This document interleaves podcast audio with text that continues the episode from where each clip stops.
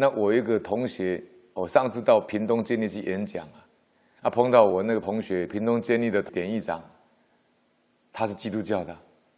那基督教照理讲，对这些事情，他虽然基督教也有讲第一呀，啊，但是呢，他们基本上就比较啊不相信这些东西呀。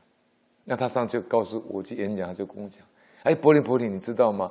我们那个黄某某那个同学呀，我一个同学已经死期了。”他当过典狱长。他说：“你知道有一个有趣的事情？”我说：“什么事啊？”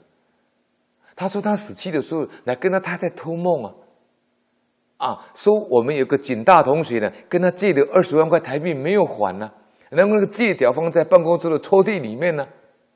他跟他太太托梦啊，那太太也不知道这个事情，跟刚才这个陈老爷的儿子一样啊，他支票放在西装里面，他不知道啊。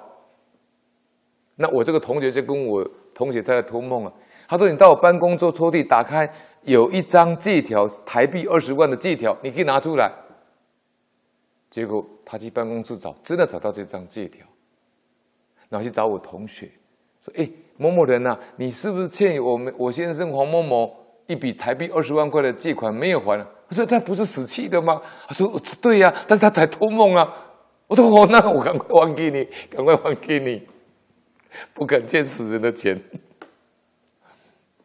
所以你说欠命的要还命，欠债的要还债，你债耐得了吗？对不对？你现在不还，你躲得了今生今世，你躲不了生生世世。啊，你躲不了来生他世。我这一次要不到，那我下次怎么办呢？我到你家去投胎当你的儿子，继承你的家产，不就全部都是我的了吗？是不是这样？文昌帝君阴字文里面，还有感应篇里面很多这种故事啊。